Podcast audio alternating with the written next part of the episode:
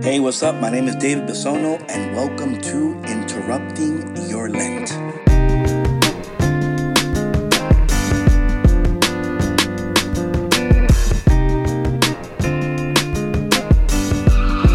God, give me a sign. hey, what's up? And welcome to another day of Interrupting Your Lent. If there's something that I am perceiving from the Word of God and from the Spirit of God and the presence of God during these days of Lent is that He is trying to draw us into His presence, draw us into His Word, and draw us into the purpose for which He has created us. Now, as I say these things, I'm pretty sure that many of you are hearing this podcast and are just saying and receiving a word from God, a sign from God. But today, here we see that the Lord spoke to Ahaz, right? And it's talking about you know, a sign, right? And we, come on now, let's keep it real here. We've all been there. We're like, God, give me a sign. As a matter of fact, I know people that take signs to the next level. You know anybody like that? You know anybody that every dream they have, that everything they have, they're like, it's a sign, right?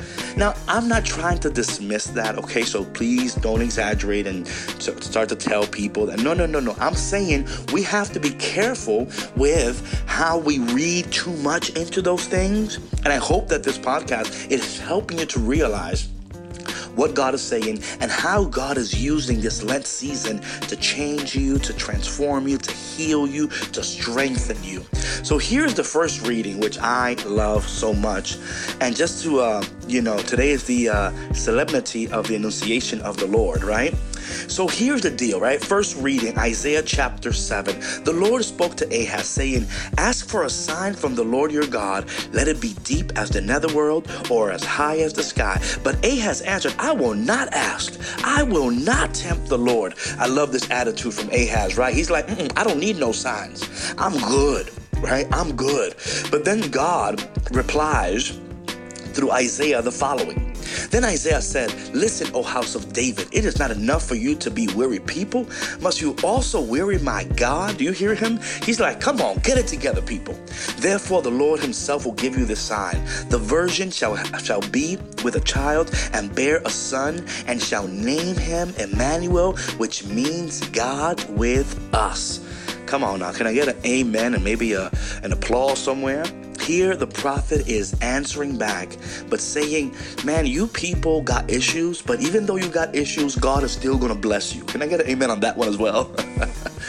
and he says, I'm going to give you a sign, but this sign is going to come through a woman, and this woman is going to bear a son, and he shall be named Emmanuel, which means God with us. Now, I can go so many ways with this, but I'm going to just focus on this one point today, which I think is important. And I want to speak intentionally to the women. Guys, don't get jealous right now, but I need some time with the ladies right now, okay? So just calm down, right? Keep calm down. This is what I'm saying today. I don't know where you are right now, woman of God, daughter of God, princess of God, queen of God, but listen to me, please. What if God is saying to you right now through this reading that He has placed you where you are to be a sign of God's blessing? A sign of God's mercy, a sign of God's love, a sign of God's obedience and of God's um, of, of God's you know word to people all around you right now that are looking for a sign. What if you were that sign today? What if your life pointed to heaven? What if your life pointed towards Christ? And how do you do that? Well, in the gospel today, we have we have the prototype of faith through Our Lady, Mary. Mary just responds, you know, the angel tells her, Don't be afraid, you have found favor with God. She doesn't get it. She, she, her mind is being blown by the goodness of God, but it's also being blown by this, this news she wasn't expecting, right? And here is what she says, right? She she receives the message and says, "How can this be? How can this be?"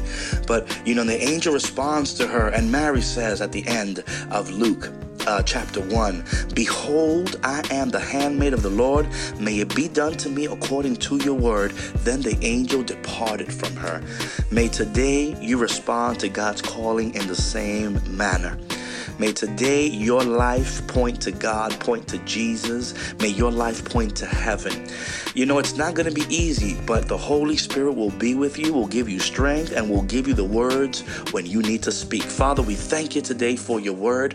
We thank you for always being a blessing to us, being patient with us. I want to pray particularly, Father, today for women who are listening to the, this podcast. May their lives be a sign that points to your presence, that points to heaven, and that points to Christ. In the name of Jesus, amen. Well, thank you for joining me today on Interrupting Your Lent. Please make sure to visit the webpage davidbisono.me where you can listen to all the upcoming podcasts. And please don't forget to share on your Instagram, Twitter, Facebook. Please share with someone who is going through a rough time and needs to hear a word from God. See you tomorrow on another day of interrupting your Lent.